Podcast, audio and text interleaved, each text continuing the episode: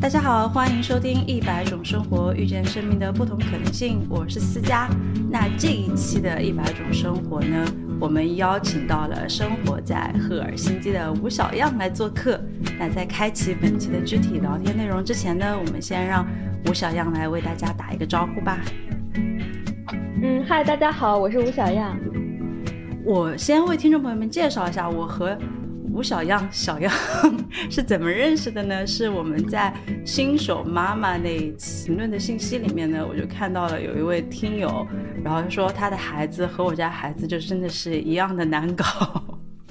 然后突然一下就觉得，对，那就是我，对我就得到了好大的心灵借慰。我点击开你的小宇宙的账号一看，哎，你的 IP 地址是在芬兰。为什么会聊到 IP 呢？是因为我看到芬兰之后，我就赶紧的热情的 邀邀约吴小样来做客。我自己是一个超级喜欢芬兰的人，因为我很好的朋友他是芬兰人。疫情之前的话，基本上他每年回家就会就我们一家给捎带着一起去。我去了芬兰的夏天，去了芬兰的冬天，但是呢。赫尔辛基只是每次我去芬兰的一个可能一天的停留站而已，因为我朋友他不是来自于赫尔辛基的，他是来自于一个城市叫 Koflo，就是很北面。哦，罢了，哦，是，你看啊，是吗？对，应该是。然后我就因为通过我这个朋友，然后去了芬兰好多好多次，然后就好喜欢芬兰，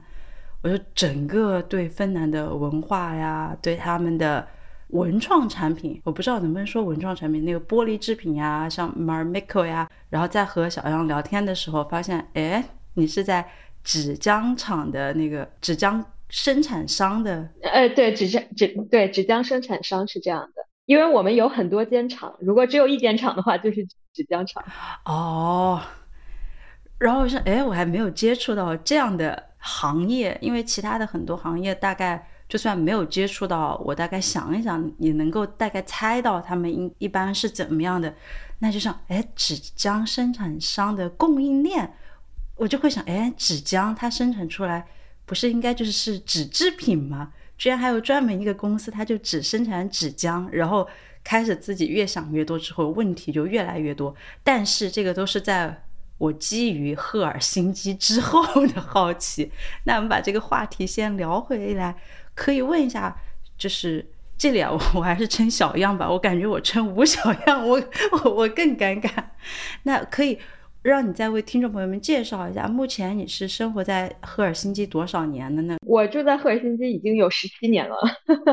其实我我是来芬兰上的大学，就是来芬兰念的本科，然后念完本科之后直接就念了研究生，念完研究生之后就开始工作。我在现在这家公司也已经工作了十一年多了，目前在供应链部门工作。北欧的芬兰、瑞典，北美的加拿大，还有美国北部，还有俄罗斯，其实都是林业制品的强国嘛。那个芬兰的那个林业是很发达的，所以芬兰有好几家很大的公司都是深耕于林业这个领域。然后林业就是从木材到纸浆，然后到纸制品、纸板包装之类的这些，所以大概是这样的。然后对，刚才聊到那个我我们是怎么联系上的？我当时听了你们聊的那期孩子的那期，呃，我当时只是随便打开来听，结果越听越觉得，哎，这不就是我吗？这不就是我的生活吗？所以我就非常想给你留言，告诉你，你不是一个人在战斗。而且我觉得现在在社交媒体上，大多数人分享的可能都是比较美好的关关于带孩子比较美好的片段。当然，美好的片段有很多了，但是抚养人类幼崽真是一件非常辛苦的工作，而且就是有很多人很羡慕北欧的产假非常长，我觉得没什么好羡慕的。我觉得休产假比上班累多了，真的，我真是迫不及待的想回去上班。哦，这个我知道，但是你们的产假可以给爸爸休诶，我觉得这个很棒耶。是这样，是这样。我作为妈妈，我回去上班，我回去度假，爸爸你来带我。爱尔兰没有是的，我觉得这点特别好。对，我觉得这个很好。爱尔兰没有这个，对我我每次和北欧的小小伙伴们聊着这个，我就是日常的流下了羡慕的眼泪。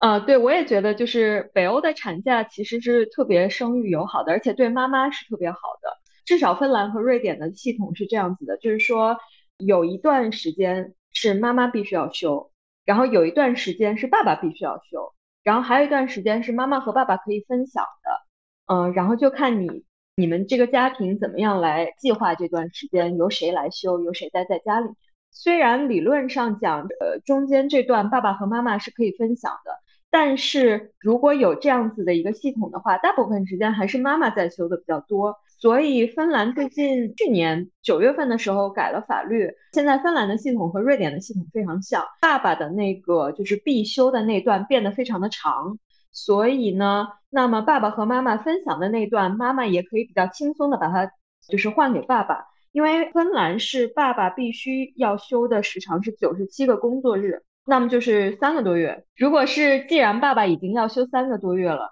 那么休个四五个月也没有什么关系。因为如果你要休三个多月的爸爸假的话，你的公司就一定要考虑你的工作由谁来做。那么如果有人接替你的话，你休三个月和五个月其实没有什么本质上的区别。但是芬兰以前的系统是爸爸必休的只有二十八天。那么如果是这样子的话，二十八天一个月，公司可能就不会找人来接替你，你的工作就积压在那里。那么即便理论上讲，爸爸和妈妈是可以分享这一段的，那么很也很少有爸爸会休个半年以上的产育儿假。而且如果是这样子的话，爸爸的同事们就是其他男性都不休很长的育儿假的话，那么有一个爸爸突然要休一个半年的育儿假，就会非常的奇怪。但是现在有这个新的系统，就是有这个瑞典系统来了之后，我觉得就会有更多的男性会休更长的育儿假。嗯，然后还有，我觉得其实爸爸休育儿假非常有利于爸爸和孩子感情的培养，爸爸和小孩可以建立一个就是非常非常强的链接，所以我觉得这个对爸爸和对孩子也都是对的，对的。哎呀，这里我还想展开的说一说，首先。我觉得像刚才小样聊聊到这些政策的落实，我就觉得可以看出这些怎么说呢？政府上班的人们是真的有有用脑子，仔细仔细的想一想的。因为很多时候有的政策，它在提出和落地的情况下会相差很多，但哦，就真的是日常的留下了很多的羡慕的眼泪。后面可以再聊一聊 爸爸和亲。爸爸之间的爸爸和孩子之间的亲子关系是怎么样的？哎，这里我其实比较好奇的是，你开始你到芬兰来读大学，读完大学之后，从学生状态到工作状态，到最后选择在这样的一个城市生活，其实是不一样的人生决定。那你是怎么样转换从我要在这里工作，变成我要在这里落地生根，然后成家有孩子？是因为你的另一半是本地人吗？其实也不是，我觉得我不是一个，就是，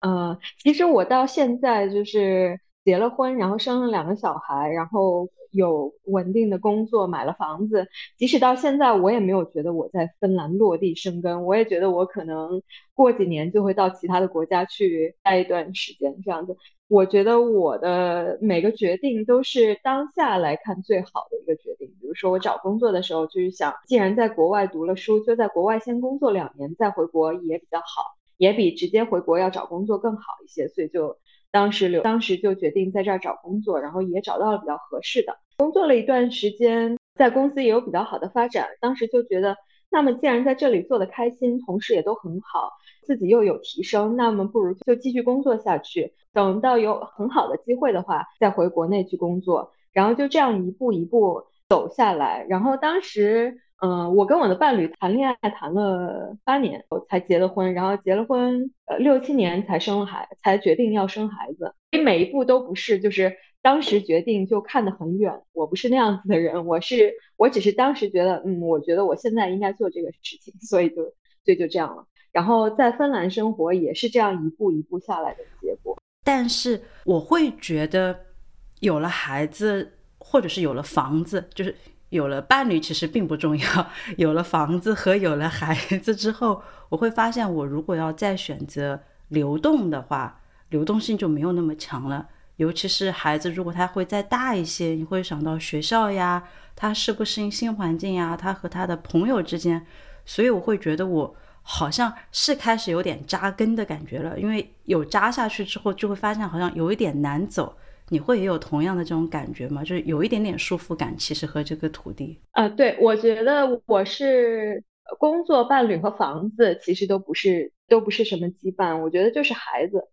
有了孩子之后，你就要考虑更多。然后像以前。我考虑过，要不然回国工作两年，或者要不然去荷兰工作两年什么的，这样子是有这样子的考虑。但是现在如果要考虑的话，就要考虑那孩子怎么办？去哪里？去哪里上幼儿园或者上学？由谁来照顾什么的？既然是这样的话，也要考虑那我的伴侣怎么办？他在那个环境下能不能找到他他能不能找到对他的事业也有意义的工作？比如说我们没有回国工作两年，就是因为我。我觉得我的伴侣可能在国内跟我一起在国内生活两年的话，可能会影响他的事业发展。这样的话对他也不是很公平。我是有这样子的想法，嗯，所以我也觉得现在可能是呃稍微有一点点扎根的感觉，但是只是有了孩子之后，以前是没有的。我这里我突然一下聊到这的时候，我才发现，因为我自己是很了解芬兰的。所以我就直接完全跳过了那个问题，可以为大家简单的介绍一下芬兰吗？我们这里赶紧补一下。哦，好，好的，好的。呃，哇，北芬兰在北欧，我觉得芬兰最近出圈的事情很多，所以可能在世界上的知名度高了一些。芬芬兰是俄罗斯和瑞典的邻国，在俄罗斯和瑞典的中间，就是在很靠北的地方。最知名的品牌以前是诺基亚，嗯，但是后来诺基亚没落了之后。后来比较有知名的品牌就是愤怒的小鸟和那个有一家游戏公司叫 Supercell，Supercell 做过那个 Clash of Clans，还有那个 Heyday，好像都是他们做的。最近游戏业还比较蓬勃发展，但是芬兰有很多老牌的制造业也是很厉害的，比如说通力电梯是芬兰，芬兰林业很强，然后有一些大型的机械这样的产业也是很厉害的。呃，那个大家知道芬兰，可能是因为芬兰最近加入了北约，还有就是芬兰有一个很漂亮、很年轻的总理，很漂亮、很年轻的女性总理，但是很不幸最近败选，很快就要下台了。芬兰那个环境是非常优美的，芬兰有很多湖，而且有很多的森林，所以林业才非常的发达。芬赫尔辛基是芬兰的首都，芬兰对，然后那个芬兰人也非常以他们的那个北欧设计感到自豪，比如说自家讲到 Marimekko，就是芬兰人最自豪的那个国民品牌，他们做的比较主要是有非常有设计感的那个印花，如果你是一个印花爱好者的话，可以了解一下。还有就是那个英语里面有一个来自芬兰文的词，就是桑拿，对，桑拿是芬兰人发明的，然后。芬兰人也非常的热爱桑拿，嗯，差不多就是这个样子。哇，我也很爱，不知道为什么，就桑拿呀，我是我很想在我家后院建一个桑拿屋，但是在要在后院建一个桑拿屋不是那么一件容易的事情，要需要很多的，怎么说呢？就就。大家可能会以为啊，桑拿屋你是建一个木屋，然后在里面加一个炉子，然后可以烧水、扔石头，但其实不是的。比如说你的玻璃，它因为里面的温度会很高，其实也不一样，木材的选择也不一样。那你后面的有一些如果防火的设施也会需要一些。所以，哎，我现在就是还有心存这个梦想，我的梦想就是有一天可以在我家后院搞一个桑拿屋。那这个的话。我其实，在我的采访稿里面，我有说我是 Marimekko 的忠实粉丝，就超爱。虽然说它价格其实在我看来是比较贵的，但是我很建议大家可以，如果去到芬兰的话，其实芬兰也有很多的二手店、慈善商店呀之类的，你可以去。如果你不介意这些东西的话，就不介意用过别人用过的东西的话，你完全可以去淘呀。二手店的流通性里面的东西都很好，而且价格很便宜，很实惠。因为我自己现在有了小孩之后，我去芬兰二手店，我又加了一个新的。我很喜欢买孩子的东西，尤其是什么雨衣啊、雨靴啊，它的质量都超级好，然后又又很便宜。比如说可能五欧呀、十欧，你可以买一个原价可能一百多的一个很好的雨衣。我说为什么不呢？小孩就穿那么一段段时间就不会再穿了，但这个好像在爱尔兰的话，就它也还是会有慈善商店，但是整个做的并没有芬兰这么好。我每次去芬兰，我就最喜欢逛各种各样的二手市集，因为真的是个大仓库，然后你就可以在里面挑货，而且最主要的是，因为是二手的嘛，就看到所有的商品都觉得我是一个有钱富太太，我要来扫货的感觉。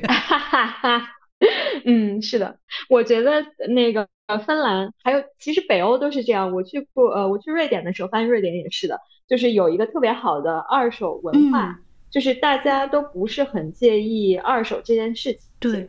或者是你可能有一些东西介意是不是二手，比如说有些人可能不喜欢二手衣服，但是完全可以接受二手的那个家居用品、家具啊、杯子、盘子啊之类的。嗯，然后像我发现这边，特别是对孩子的那个二手呃。二手市场特别发达，就是你可以找到各种各样关于孩子的二手的东西。然后我觉得这点真的特别好，因为好像大家都不介意这件事情。而且我发现我买到的二手的孩子的东西状况都非常的好，因为就像你说的，真的是孩子其实他的衣服最长也穿不过一季，像我们这么。我们我们这么小的孩子最长穿不过一季的，所以既能给自己省点钱，然后也能，呃，我觉得这是一件很环保的事情，就是循环利用。对，既既能给自己省点钱，又能保护环境，为什么不呢？对我也是这样觉得。但是有的时候和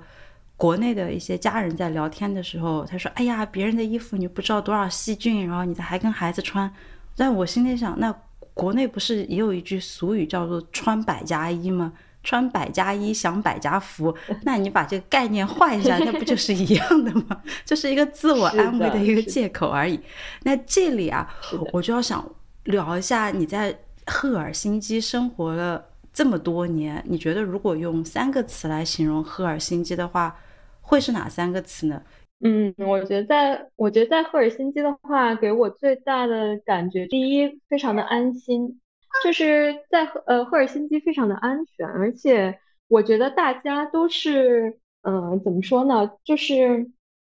没有什么没有什么戒备心，没有没有那么多心眼儿那种感觉，就大家都非常的单纯，然后活的也都很纯粹，所以这个是一个就是非常能让我感到安心的地方。比如说，我如果很晚回家的话，我以前单身的时候，比如说晚上出去 party 完了之后，自己一个人走回家，完全没有问题。即使我以前住在很偏僻的地方，然后要走过很长的一段路走回家，从来没有那种就是要为自己的安全担心的那种感觉，从来没有。然后还有就是芬兰治安也是很好的，所以，嗯，这个安心也体现在就是你。不用特别担心，比如说你在路上会不会被扒窃，或者会不会有骗子来找上你给你戴手环这种事情，是在芬兰是不太会有的。嗯，还有给鸽子拍照，对对，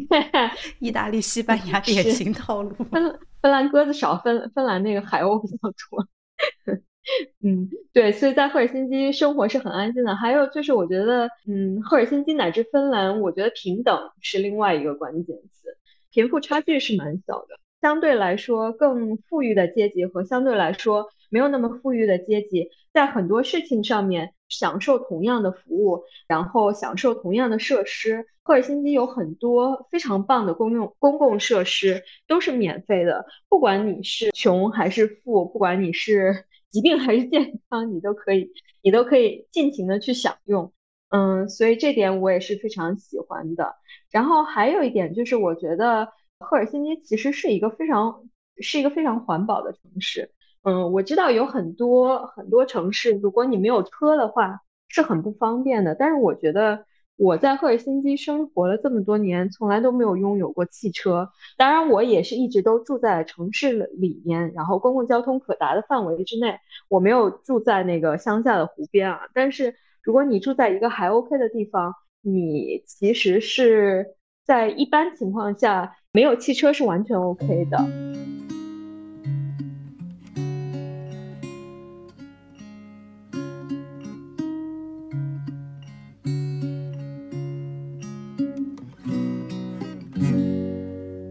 我对芬兰还有一个感受，就是我和因为我完全不会芬兰语，然后芬兰人的英语相当的好，就北欧人的英语就怎么这么好？嗯，sorry，你觉得你觉得芬兰人英语很好吗？芬兰人觉得自己英语不行，芬兰人觉得芬兰人的英语不如瑞典人的英英语好。哦，我还没去过瑞典，但是我觉得这个应该是要看看对比嘛。怎么说呢？嗯，看年纪，老一辈的人还是不不会说英语，然后年轻一代的基本上都会了，因为小时候生长起来都是英语的台，所以就觉得无所谓。我当时第一次听到芬兰人在聊天的时候。我感觉啊，有一种悠悠鹿鸣的感觉，就大家一直在说哟哟，对，我在里听不懂。然后我是来到了一群森林里面，然后被一群鹿子、野鹿给围绕着。对对，芬兰语是这样的。如果你去了瑞典，你就会听到呀呀呀这样子。那是一群羊群。对，这个是。哎，我要下次要去感受一下。对，是语言的问题。我觉得芬兰那个芬兰人英语好，可能有两个原因。第一个原因是，这个还蛮奇怪的，就是芬兰电视上播的节目，呃，如果是大语种的话，比如说英语、瑞典语的话，它是不配音的，它是直接打字幕的。嗯，因为芬兰语的特点就是芬兰文盲率基本上没，芬兰是不太会有文盲的，因为芬兰语的特点是你怎么拼就怎么读。所以你只要认识字母，你就认字这样子的。所以那这个跟日语也是一样啊？真的吗？就五十音嘛啊？对，五十音你只要标出来，你就会读，但是你不知道它是什么意思。OK OK OK。对，所以芬兰有很多那个大大部分除了给小很小的小孩子看的动画片是配音的之外，其他都是不配音的，都是看字幕的。嗯，然后还有就是。芬兰的那个小孩子，他可能是因为他的那个成长环境比较宽松吧。就比如说我老公，他小的时候，比如说他打游戏，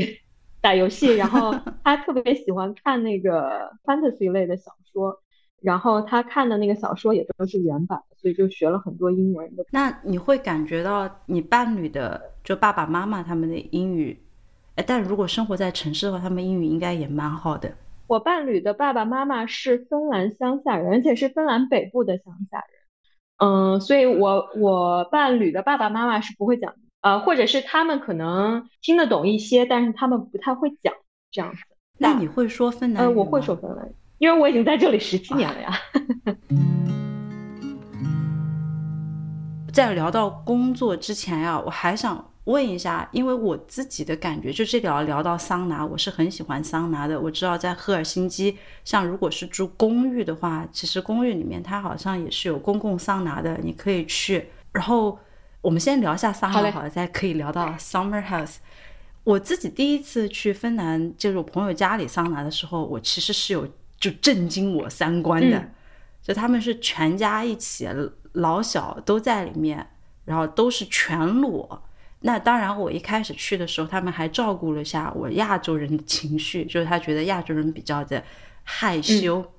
就女性女性一起，男性男性一起。但是女性和一起的时候呢，芬兰人就是全裸就进去了，然后我和另外一个爱尔兰的姑娘，我们俩就是穿的泳衣进去，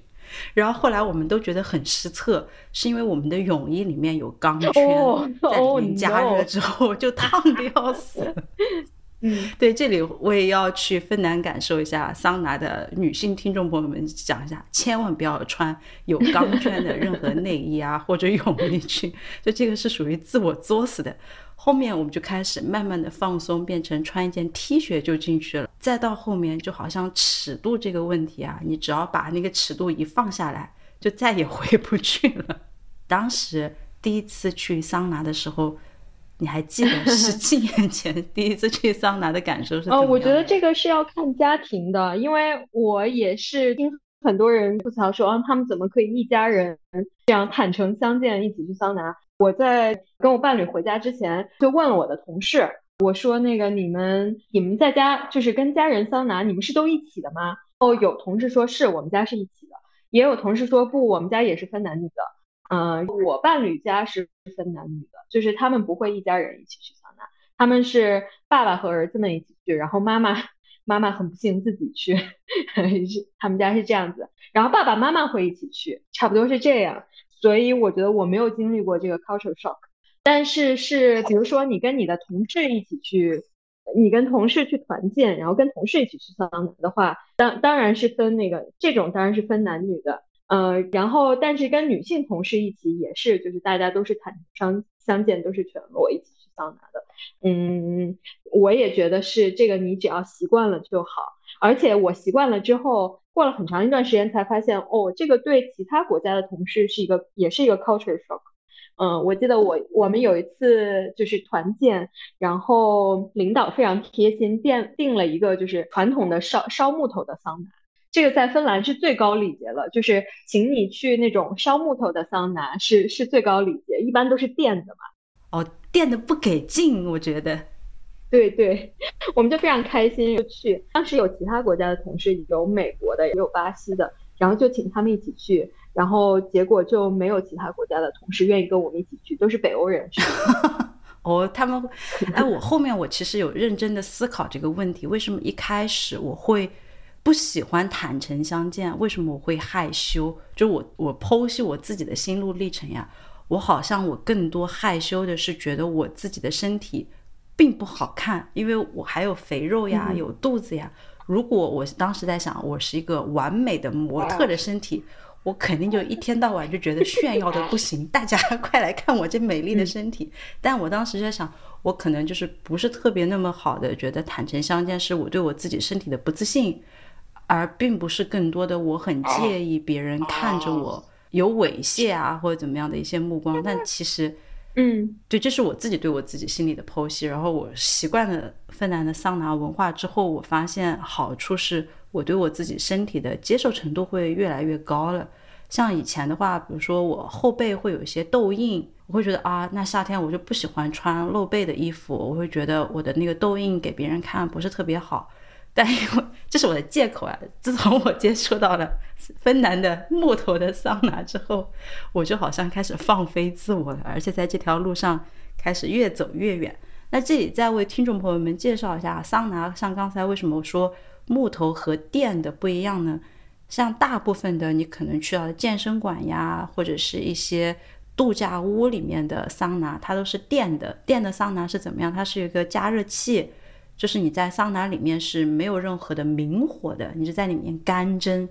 一来是它热度来的很慢，就很和煦，然后就会有点很闷。但是如果是烧的那个木材的话，它一般上面是会放一桶水。然后水旁边是那种，就是在烧火上面是放日那个石头，石头烧热之后，你把水就舀一勺倒在石头上，呲，那个水蒸气就会上来，你就会迎面感受到一个很湿润的热潮向你涌来。然后那个时候你身体会开始慢慢的出汗。那最棒的是哪一种水呢？是夏天，它会有一个叫，哎，我突然一下忘记那个树枝的中文名叫什么。嗯，桦树枝，对，把那个捡起来，嫩苗捡起来，捆一捆，放在里面，然后用它的那个水来打后背。这也是我当时觉得桑拿里面，我觉得为什么芬兰人这么狠，就是有点像受刑一样，用那个树枝绑在一起，对，往后面打。我当时觉得，哇，你们不光穿裸，你们还打后背，你们是为了什么？然后后来发现，这个其实就是和北方的搓澡是一样的。它通过这样抽打，因为它的其实树枝的枝条是很细软的，然后它的树叶呢也是很柔软的。它其实你在抽打的过程当中，你就把角质给去除掉，而且其实没有心想的那么疼痛。但从那个之后，我去芬兰，我就很喜欢买的。有这个树叶的产品的所有的护肤品，哎，这样一说，其实我们刚才说掉了，芬兰还有一个很国民品牌，然后性价比极高的护肤品，它名字叫什么来着呢？嗯，叫 Lumene。哦，对，我中中文名字叫优思群，好像不知道咋翻的，一点关系都没有。但是最近看到，有时候会看到一些我喜欢的博主在推，然后我就会很开心，然后去留言说，嗯，这个很好用，这个。对，我觉得它它保水真的是相当的好，但这里我要先说，如果你对它有什么很多迷之神奇的幻想，比如说你用了它就可以抗皱呀，对。这些你就不要想。但它如果就是它就是很好的基础保水保湿，而且性价比极高，便宜大碗又好用，反正我个人是很喜欢，是我也蛮是很喜欢。芬。嗯，就你看芬兰这么多东西我都好喜欢，还有那个玻璃制品。嗯，我是不知道怎么读那个牌子，是 A 还是啊 E 开头的。嗯，对，哇，那个牌子也很神奇。我去好多芬兰家里面，感觉好像每个家庭都是人手一个，必须要有，对，必须有。就是这个也是，不管你就是贫穷还是富有，每家都是有的。对，我是觉得哇，很全民，嗯因为是是因为你搬家一定会有人送给你。哦，嗯你这样一说也是，嗯，刚才说到那个桑拿，我来讲个好玩的，就是你说那个就是用那个白桦树的那个树叶的那个部分，其实没有想象中那么恐怖，它是很嫩的那个树枝和叶子，刚每年新长出来很嫩的部分，然后捆成一捆。呃，我我的大儿子他大概一岁左右的时候，我们去北部看我伴侣的爸爸妈妈，他们要一起去桑拿，他们家有非常高级的湖边的烧木头的桑拿，然后。他们男孩子要一起去的时候，就决定把他也带去，让他去坐在那个桑拿的最底下的那层，那层是对对，那层是给小孩子坐的。然后他，然后他们还给他做了一个一小，他们还给了他一小束那个桦树的那个叶子，让他来抽自己，非常的可爱。哇，那太可爱了。我，这里再为大家说一下，就是那个桦树的叶子，你会想到啊，那肯定是你春夏你可以去捡到那个新鲜的，那你秋冬怎么办呢？那芬兰人他是有个很大的冰柜，他在春夏去捡了之后，把它捆好，放在那个冰冻室里面冻起来。到了到了冬天的时候，再把它拿出来，然后继续用，我就觉得好神奇啊！就嗯，而且它的桦树的那个叶子，其实泡了水之后，特别的，就是有一股特别的清香味。嗯，对，我就觉得很好闻。然后还有桑拿，刚才我们说的，就它是有个等级制在里面的，越在下面，它的温度就会越低。然后一般情况下的话，就是你对热度的接受能力没有那么强的时候，建议大家是从坐的比较低的位置。慢慢慢慢开始，逐渐的往上升，就千万你不要，如果你从来没有去过桑拿，一开始就最做到最上面的那一格，你会觉得哇，这个桑拿怎么来的这么猛烈？对的，是的，我都是坐在下面，我都是坐在儿童区，我受不了的。我哦，那个呃，最近有一个，我不知道你知不知道这个事情，就是有一个非常臭名昭著的网红叫 Andrew Tate，呃，然后他嗯，不知道，嗯，他他是呃，他好像是以艳女闻名的，是一个英国的网红，他最近 PO 了一张照片，想要展现自己是一个 alpha male，他就是穿了一条泳裤，待在一个桑拿里面，坐在坐在桑拿的最底下，然后芬兰人就开始嘲笑他，然后就有芬兰人说，拜托不要坐在小孩子的区域好。然后还有一个芬兰人把那个图的那个，就是他桑拿里面有温度计嘛，然后把那个温度计截了图下来说，大家看只有五十度，因为芬兰的桑拿一般都要烧到八十九十度的，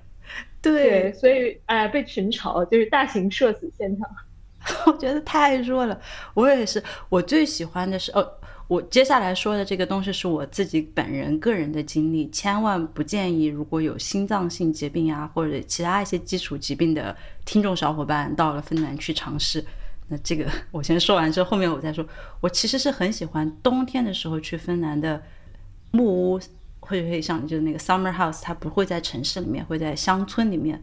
冬天去蒸完桑拿之后呢，你会把湖里面凿一个冰洞，然后里面就有冰水。我是个人不知道为什么我我可能就是跟芬兰人在一起待久了，把锅全部推给他们，就他们带着我做的，就先去蒸桑拿，蒸完之后呢，跑过那个木桥，跳到冰水里面来一个透心凉，再爬起来，再再回桑拿，就感觉感受那个冰火两重天。但这个其实对心血管如果是有疾病的听众朋友的话是很危险、很危险的，所以千万不要像我这样很傻的就没有做任何事前准备，跟着一群芬兰野人说 跳就跳。非常的刺激那个，对，但夏天其实也蛮好的，因为一般人的话，他家就会在湖边嘛，然后你泡完桑拿之后，你可能就已经搓了一身的角质 出来了，这时候跳到湖水里面把它给冲冲掉。然后我发现芬兰的湖水。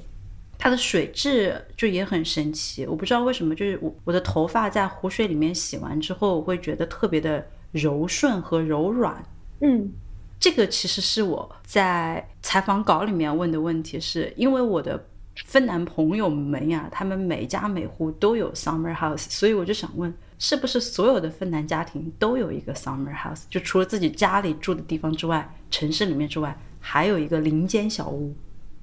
嗯，我觉得这个是大部分的芬兰家庭都有 summer house。然后这个 summer house 的话，一般都是继承来的，就是一个家庭一代一代传下来的 summer house。但是 summer house 也分很多种，就是有那种就真的是森林里面有一间木屋，有的有的是不不通水不通电的那种，然后也有那种非常豪华的，像度假屋一样，里面有洗碗机啊，然后可能家具比你家里的家具都贵啊的那种。也是有的，所以这个也是也是要看人的。但是，呃，那个度假屋的话，我觉得大部分的家庭都是有的。如果自己没有的话，自己家的亲戚也有，就是可能会，比如说你们一个家庭，你们几个家庭 share 一个这种也是蛮常见的。对我朋友的那个是只有通电没有通水，所以我们需要自己带着，每次就是灌很多水，或者是需要去找那个，我突然一下忘记了 spring。泉水去找一个泉眼，然后接水，然后放去。是对，我也我也第一次尝试了马桶的干坑，就就是很不一样。是它是平时的时候，它那个马桶下面是一个塑料板的，把上面和下面给隔开。一坐下去，然后去开开启那个开关，它上面的那个洞之间的塑料板就掉下来了，你就可以开始进行一个排泄的动作。然后完了之后呢，因为是没有通水的，所以对我那我对这个的感受，我当时也是接受了一会儿，才才慢慢的开始适应。尤其是如果人多的话，有的时候会觉得，呃，这个好像不是特别的好，但好像是就适应了之后，也也觉得还好。哎，我发现我这一期真的是，如果我我只聊芬兰，我不聊 你的。工作 我也完全可以聊下去，因为我就真的是哦，好喜欢好喜欢芬兰呀！啊，我觉得很我觉得很开心啊，因为这是算是我的第二故乡嘛，所以每次听到有人说呃有人在夸芬兰啊什么的，我就会很开心，因为我觉得芬兰是挺好。对呀，你想让我夸爱尔兰，我在爱尔兰住了也是十几年了，我夸我就夸不下嘴。得把自己想聊芬兰文化和芬兰生活的这个 念头打住，我们聊一聊工作，我们回归到职场女性之间的对话。那可以大概为听众朋友们解释一下什么是纸浆厂嘛？纸浆生产商是他们具体是做什么的呢？这里为听众朋友们介绍一下，就是小样现在他是在带着他的第二个小宝宝。所以 大家可以没有没有我我我完全觉得这是一个很合理的事情，而且我觉得这我们做这一档播客也是一个声音的日记记录嘛。我个人是很喜欢的，但是如果听众朋友们你会觉得，就是如果你们还没有孩子，还不能共情到我们 做家长的这一部分的话，那就真的是先提前跟你说一声抱歉，你可能会在本期节目里面听到一些小孩的声音。就是请大家多多的包涵。那我们让小样来接着说。嗯，好的。我们用的大部分的纸制品其实都是由纤维组成的，然后纤维大部分木质纤维，呃，木质纤维的提供由纸浆来提供的。然后纸浆大部分纸浆就是粗略的来讲可以分成两类，一类是针叶，一类是阔叶。针类就是那个这个这个树的叶子是一个针的形状，就比如说松树、柏树之类的。对对，是这样。阔叶就是其他的叶，比如说桦树的树，对对这样子。如果是针叶的树木的话，因为松树和杉树是非常好的木材，也可以用来做各种各样的木板，所以我们的纸浆一般是用这个木板厂的下脚料来做的，比如说。呃，锯木板的木屑，还有这种非常细的没有办法做成木板的那个部分，就会被送到纸浆厂来做做成纸浆。然后针叶这种松树，大部分都是北半球就是纬度非常高的地方分布的嘛，所以就是北欧国家芬兰、瑞典，然后俄罗斯、北美国家那个加拿大、美国会会在这个方面非常的发达，产能也非常的高。呃，另外阔叶的话呢，阔叶就比较多的是人工人工林。作为原料的人工林的话，它最多的桉树，大家可能听说过的速生桉，桉树做纸浆的话，它就是整棵树，整个树砍下来就送到纸浆厂去做纸浆。这个阔叶的话，最发达的是巴是南美，巴西、智利、乌拉圭这些国家。然后亚洲的话，最发达的是印尼，然后还有就是我们国家的南方也有一些那个以桉树为原料的那个纸浆厂，是这样子的。然后纸浆的话，它它的用途的话，大概分两种，就是纸浆的话，刚才如果以原料分的话是针叶和阔叶，那么如果以用途分的话，就是如果这里我问一个问题，如果像针叶和阔叶这样来对比的话，它在最后的产品的质量上会有区别没有？会说，比如说针叶的纸质产品会特别的坚韧一些吗？哦，差不多是这样子的，针叶的那个纤维长。阔叶的纤维短，纤维长的特点就是它的韧性好，纤维短的特点就是它比较柔软。所以，比如说我们写字用的纸，我们包装用的包装箱，它可能就是针叶用的多，但是阔叶也用一点。然后像我们用的那个手纸，然后那个面巾纸这之类的，可能就是阔叶用的很多，针叶用一点点这样。哦，了解。而且这就我再展开的问一下。因为像像厕所用纸，就手纸的话，其实我发现欧洲的手纸和国内的手纸还不一样。因为欧洲的手纸它可能是为了要马桶里面可以直接水把它给化开降解掉，所以它的柔韧性其实相较于国内来说的话都很差，就感觉好像怎么说呢？使用感受来说的话很软，然后很不成型。嗯，然后国内很多像有一个牌子叫德宝。它的那个纸就是你感觉倒水在上面它都化不掉，但这种纸其实就不适用于厕所用纸。那这个是材料上的原料上的差异呢，还是它后期处理上的一些差异？嗯，我觉得这个大部分是原料和配方的差异，还有这个产品的定位。呃，如果是如果你的定位是那种稍微有一点韧性，可以用来，比如说可以用来擦脸或者洗脸的话。那么它的那个配方就要多用到一些比较就是增加韧性的原料。如果它的要求就是一定要柔软，比如说给小婴儿用的，它的要求就是一定一定要柔软的话，那就要多用一些阔叶纸浆。所以是我觉得大部分情况下是配方的不同，呃，工艺可能都是差不多的。了解。那这里就是我们刚才说的针叶和阔叶的区别。刚才小样有说到第二点的一个区别的时候，来可以继续展开。对，就是打断你。呃，没有关系，就是如果用以如果以用途来分的话，我觉得这个是比较有趣的。就是就要如果以用途来分的话，也是两种，一种是两大类吧，这样讲比较严谨一点。一大类是就是造纸用，这这类纸浆它的最终用途就是书写用的纸啊，然后我们看的书啊，或者是包装箱啊这之类的东西。然后特殊用的话，呃，呃特特殊特殊用途纸浆的话也是分。两两个最大的类别，一个类别是，呃，它的它学名叫毛绒浆，然后它最大的用处就是，比如说婴儿的尿布和一些女性用品里面，所以就是 我在那个生了孩子之后，我在给孩子买买那个尿布的时候，就会看。啊，这个是哪个厂家生产的呀？是不是我们的客户啊之类的？然后另外一个，它的学名叫溶解浆，它的最终用途是做衣服的纤维。嗯，大家如果买衣服的话，可能会，如果如果你比较注意衣服的原料的话，你可能会看到有这样几个原料，一个是 viscose，嗯，我现在忘了 viscose 的中文叫什么了，好像叫粘纤，如果没记错的话。另外一个是莫代尔。还有一个，这个我中文是真不知道叫什么，叫 lyocell，就是这些都是其实是木纤维来的那个纺织纤维，就是它以一个特殊的工艺把木纤维溶解，溶解之后再再成型，再压成个纺织用的纺线，然后再织，然后再把它变成布料做成衣服这样子。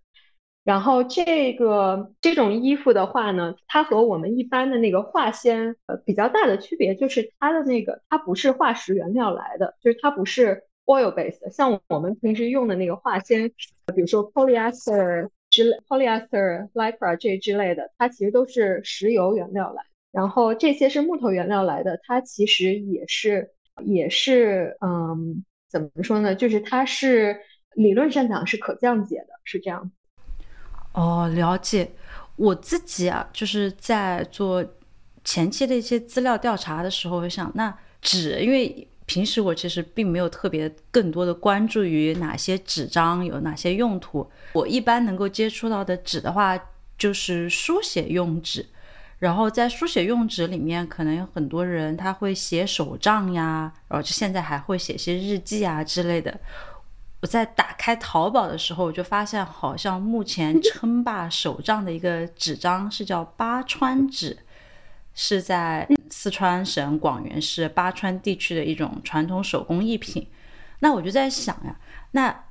按照这个特点来说的话，那巴川纸它其实也不是属于。木浆来做的，它应该是属于比如说像竹条呀，或者是麻呀、桑呀做的。那这种类型的植物纤维和树木职业植物纤维这样做出来的纸张的话，就成本来说肯定是树木的会要高很多。我觉得，因为好像竹和麻的话，你一年可以生产好多，就你竹子这里砍的，你下一季它又长出来了。然后木材的话，你还需要一个时间，你需要一个等待，所以。就造价的成本上来说，就植物纤维会不会，比如说木头的纤维在纸浆上，它要远远的高于像竹呀、藤呀、麻这样的植物纤维？嗯，那个藤和麻我不是很了解，其实现在还有那个小麦秸秆，嗯，纤维也有的，这些我不是很了解，因为这些非常的小众，就是它是非产量也非常小，然后产区也非常小，所以。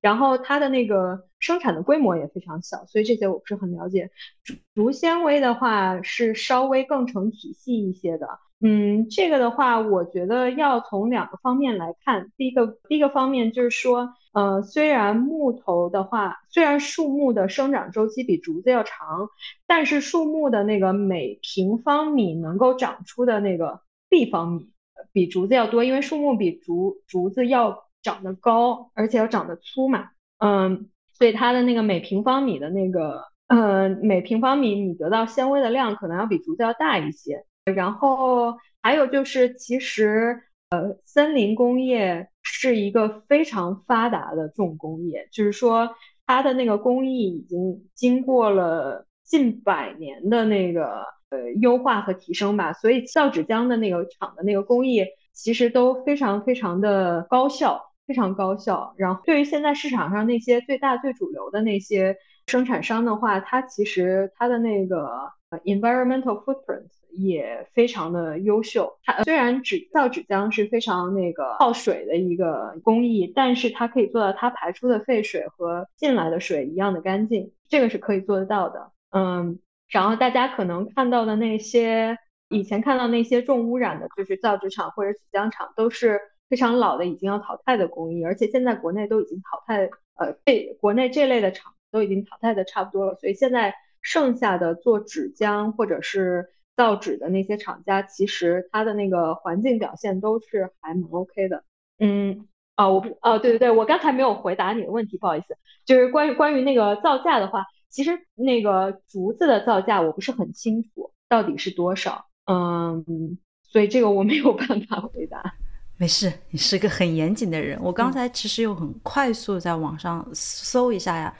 就是我们刚才聊了很多芬兰，它的因为地理位置，它有大量的木材资源，所以其实芬兰是现在世界领先的纸浆生产国之一。那我刚才有看一下，大概几个比较知名的纸浆生产商，他们设立的时间，在我看来都是属于一个比较近年来的。新兴的工厂，因为比如说都是九六年呀、九八年呀、零四年，我一开始我的脑子里面会以为这个九六、九八、零四，它应该是一八九六年之类的，但是后来发现是一九九六年。那这样的公司在我而言的话，它就是一个比较新型的公司。那是我可不可以通过它的成立时间来说明？芬兰它的纸浆生产其实是近几十年才开始起来的，之前其实并没有特别多的对这个木材资源的重视。嗯，其实不是这样的。嗯，大的这些集团是近三四十年成立的，它的原因是这些集团是并购来的，都是通过非常大规模的并购成立的。然后它在并购之前的那些就是比较小规模的集团或者就是单一的那些工厂，都有非常长的历史。聊完这个纸浆厂呀，我其实还比较好奇的是，那工作在芬兰的话是一个什么样的感觉呢？你们是周一到周五都需要上班吗？对我们是，对对对，我们是周一到周五上班，是正常的那个八小时工作日。在疫情之前，我们也是每天都去办公室，然后跟呃同事每天一起吃午餐这样子。我我之前看了一个公众号吧，好像还是听了播客，我忘记了。就是有人说在国外是过着躺平的生活，有人说在欧洲过的是躺平的生活嘛。然后有一个人就说在欧洲过的不是躺平的生活，只是正常努力工作的生活。我觉得这个就非常的对。我觉得就是大家是在正常的努力的生活，只是没有九九六而已。我们我觉得就是生活工作平衡是很 OK 的，主要就是因为第一工作时长的话。假如你，比如说我之前做的是财务工作，财务工作你每个月是那有那几天是需要加班的，这是很正常的。然后，但是你加班之后，第一，你的老板就会无比的内疚，然后不停的提醒你说，哦，你这个星期不是你这个你这个月有加班的话，那你在月中不忙的时候你就早点走啊，这样子。这是这是第一，大家都非常呃在意生活工作平衡，然后大家都非常的在意。不要有太多的加班。第二，就是因为，嗯，因为就是大家生活半径没有在国内生活半径那么大，通勤压力没有那么高，所以大家通勤时间没有在国内那么长。这点也是让大家那个生活工作平衡可以做到更好的一点。嗯，然后对，芬兰是正常的，就是每周每周五天，一天八个小时这样子，这样子的工作制。然后我们可能是年假比较长，我们，嗯。每年有五个星期的年假，嗯，然后这五个星期的年假的话是大部分时间是夏天，夏天休，嗯，大部分大部分的芬兰人是七月份休年假。芬兰的 range 一般是从六月到八月就会有不同的人休假，嗯，我知道就是南欧，比如说那个德国啊、荷兰呐。就连瑞典都是八月休假更普遍，芬兰可能休得更早。芬兰大部分就你可以，你可以默认芬兰七月份就没有什么事情，就是没有没没呃大家都没有在工作这个样。哎，那这个是不是可以认为，如果是国内的小伙伴或者其他地方小伙伴，他想去芬兰旅游的话，七月份是一个比较好的月份，或者还是说七月份是一个不太好的月份，因为大家都在休假？嗯。如果你到这边来，呃，季节上讲的话，七月是最好的季节，所以大家都在休假，因为一年里面就这一个月最美好了，天气又好，阳光又充足，又很暖和，然后就非常的惬意，所以这点是非常好的。但是的确是七月份有很多，比如说商店，比如说图书馆，然后还有公共交通，它都是实行那个就是暑假的那个时间表，它可能就是。它开放的时间会变短，这样子，然后有很多就是，比如说政府机关什么的，七月份也是它开放的时间会变短，嗯，所以怎么说呢，是有利有弊吧，嗯，然后像，但是这里要说一点，就是芬兰这点和其他的那个呃欧洲国家有一点不一样，就是芬兰它的商店的那个营业时间比其他国家的时间要长，嗯，芬兰在疫情以前，大部分的商店都是。啊，嗯，大部分的那种大型综合商店，呃，商场都是早上九点到晚上九点，然后超市很多都是早上七点到晚上十点或者晚上九点这样子，然后而且芬兰是周日不休息的，嗯，大部分的商店周日都是不休息的，所以这点跟那个很多欧洲国家都是不一样。对，这个很不一样。我们这边是你下班，别人也下班，所以我有很多时候我都会灵魂的一问：那什么时候我们才能去逛街呢？我下班了，他下班的可还行？那这样听下来的话，就会感觉生活在赫尔辛基，其实首先因为它的整个社会的保障会让人生活在这里感觉很放心舒适，加上它整个的一个嗯。怎么说呢？上班的感觉可能是因为他的工作环境和文化会让人感觉更加的开放性和注重平衡工作和生活，所以会让大家觉得好像在这里可以提高生产的效率，也能够提高员工的幸福感。那这样的话，我就可以解释得通为什么很多时候，比如说在城市的宜居排行榜里面，赫尔辛基也是赫然会在前面出现的。就是聊了很长时间了，因为我知道带孩子多辛苦。那我这里的话，就到聊天部分的最后一个问题，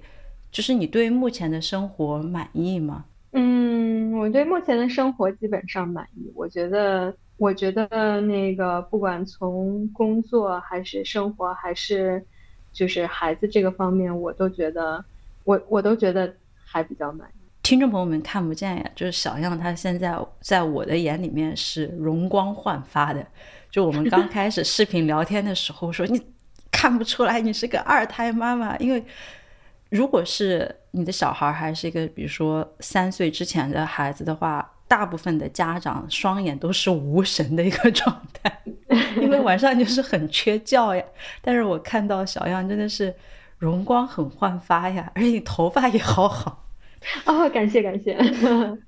嗯那这样的话，我你有什么？你说？呃，我觉得是因为我的二胎比那个老大要好带很多。所以觉得怎么说呢？就是由俭入奢易，对吧？就是如果你老大非常难带，然后你来了一个老二，然后老二又很好带，老老二突然下非常的好带，我觉得我现在就生活在这种奇妙的落差里面，感觉感觉就是幸福的有点不太真实。因为我那个，因为我大孩子小的时候是非常难带的，如果我现在是，如果现在怀里的是大孩子的话。我不可能再坐在这里跟你录播客的。他小时候，老大小时候很难带的，但是老二就……那你有什么，比如说对三年后的自己要说的话吗？这这个问题，我当时看了那个你给我的那个就是采访大纲里面，我想了很久。我觉得对三年之后的期望就是，我们一家人能够一起体验更多的生活，不管做什么都能够一家人一起体验。这样子，我们作为父母的话，要和孩子一起体验成长，然后也希望孩子两个孩子跟我们一起能够体验我呃现在在过的生活。哦，这个说的好好呀，尤其是现在你的二胎天使宝宝已经安稳的入睡了，我看到他肥嘟嘟的脸，好想去搓一搓。我已经太长时间没有看到这么幼小的人类幼崽了，就人的记忆啊，是个很疯狂的事情。就我的小孩其实现在也还蛮小，也才两岁半，但我已经完全记不起来他这么小的时候，我要抱着他，还要很小心他的那个肩颈那个部分要扶着的感觉了。哇，太可爱了！那我们就快速的来到快问快答。其实第一个问题你刚才已经说了，你一年的年假是五周的话，那就是三十五天年假是吗？呃，啊呃，五周。啊，对，差不多，差不多是这样。那我们接着第二个问题，这里此处不拉仇恨。嗯，第二个地方就是你最喜欢芬兰的城市是哪一个呢？呃，我最喜欢芬兰的城市是赫尔辛基，因为赫尔辛基最大，所以有最多呃最多的多样性。但是如果只是看那个，比如说看建筑，看哪里更美的话，当然有。比赫尔辛基更美的城市，但是对于生活来说，我在我觉得我在赫尔辛基过得非常开心。第三个问题其实是在大大纲里面没有的，我突然一下想到的是，你有去过圣诞老人村吗？呃，有有有，我我我伴我伴侣是 Rovaniemi 的人，他的那个家都他家住在 Rovaniemi，我记得特别清楚，就是我们两个刚刚开始。约会的时候，然后他开着车带我，就是半夜的时候到圣诞老人村去。那个北极圈的那个，就它有一条线，它是正好是可以让你踩在那个北极圈上面。然后我们还去踩了那个线。其实那个是我觉得他可能是他做过最浪浪漫的事情之一吧，就是半夜去。哦，这听上去也很浪漫呀，我觉得 让我们的。吴小样在这里推荐一家你喜欢的赫尔辛基的餐厅，会是哪一家呢？呃，我在芬兰有好几个朋友是开餐厅的，所以我一定要为他们的餐厅疯狂的打 call。呃，那个我我有两个朋友开了餐厅，第一个朋友他的餐厅是一家面馆，就是他做炒面、炒粉，然后汤面他的那个面馆叫 Noodle Story。它是一家连锁，所以就是有有很多可以去的机会。另外一个朋友他开了一家那个 sushi 的自助，芬芬兰有一点特别神奇，就是开了很多的 sushi 自助，对，而且芬兰人非常喜欢吃 sushi，嗯，我朋友很便宜，对，而且很便宜。是的，是的，可能是因为芬兰的三文鱼便宜吧，因为它苏 i 自助里面大部分的那个苏 i 也都是三文鱼来三三文鱼类的苏式。对，嗯，然后那家苏式店叫 Fresh，觉得也是就是品质非常的好。但是如果抛开这个主观的这个主主观的疯狂打 call 之外的话，我想推荐一家意大利餐馆叫 Toca，T O C A，是一家就是有点像意大利小酒馆的那种感觉。嗯，然后我在 Toka 吃到了我吃我可能这辈子吃过让我印象最深刻的一道那个番茄料理，它是用几种番茄做的一个小色拉，然后上面有一个番茄的 foam，是一家比较 fine dining 的餐厅，所以如果有比较开心的事情要庆祝的话，我觉得还是很推荐。我接下来这个问题是不在采访稿里面，是因为聊到吃饭，然后聊到 fine dining 的时候，我突然想到，芬兰的酒类其实还比较贵的，因为可能它消费税的原因。然后我自己呢是跟我的朋友一起离开芬兰，我们拎了一个空的行李箱离开芬兰，坐游轮到了邻国 Estonia 去买酒，买回来。你有干过这样的事情吗？我结婚的时候，我伴侣的爸妈开了一辆那个车叫什么？不叫它不叫皮卡，就是它是有点像国内依维柯的那种。他们开了一辆那个小车去爱沙尼亚买了很多酒，然后塞满了那个车才会回来。然后后来我们结婚，后来我们婚礼完了之后，剩下的酒还喝了很久才喝完它。那你在赫尔辛基最喜欢哪一个季节呢？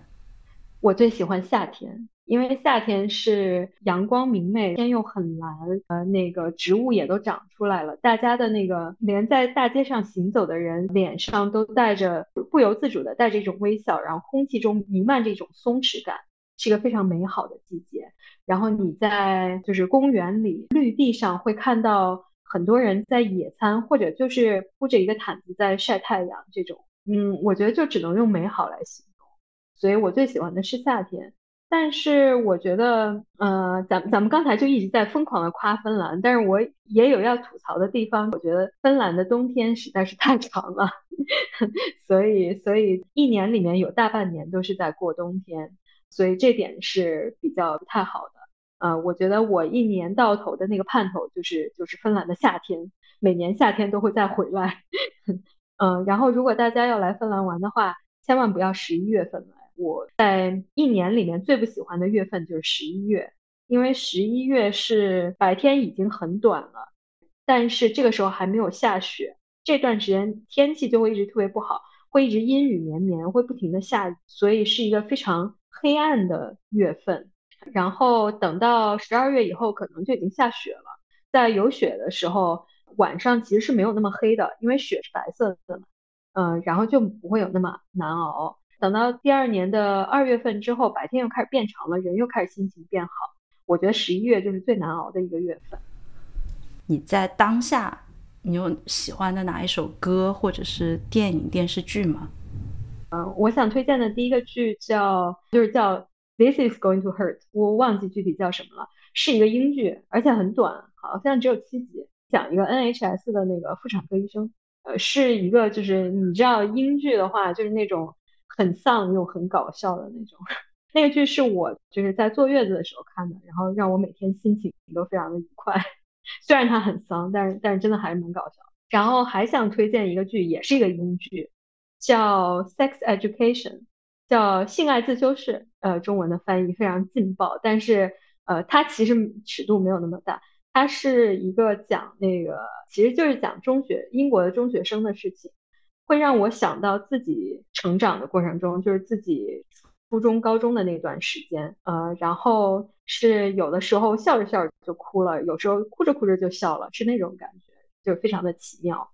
嗯，然后还想再推荐一个剧，这个是一个美剧，但是发生在英国，你看我多爱英国，最近叫《Ted Lasso》，是讲一个足球教练，就这个足球教练是个美国人，但是这个剧里面其他人都是英国人。我我觉得这个剧是有点很正能量的感觉，但是又不是很又不是正能量的很刻意，所以每次看完这个剧之后，